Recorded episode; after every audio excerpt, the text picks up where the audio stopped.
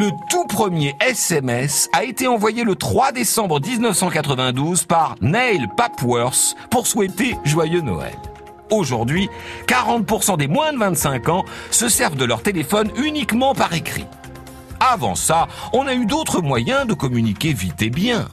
L'homme, par exemple, qu'on fait courir, tel le fameux Philippides, mort après avoir couru pour annoncer la victoire de Marathon aux Athéniens.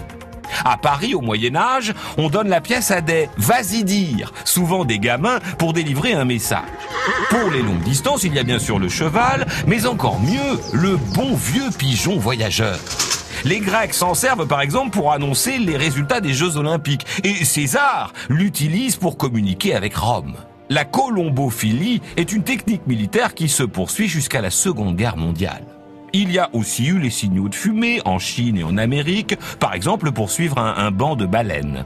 Au XVIIIe siècle, la noblesse française s'envoie de courts messages nommés billets doux, qu'on range dans un étui à billets doux. Viennent ensuite le télégraphe en 1793, le tatou et le tam-tam en 1995 et enfin notre portable. Le MMS, lui, est né en 2003.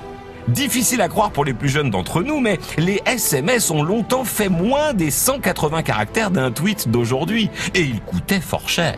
De nos jours, 200 000 SMS sont envoyés chaque seconde dans le monde, 6 500 milliards par an, quand c'était 2 500 milliards il y a 12 ans. Et ça n'est pas prêt de finir.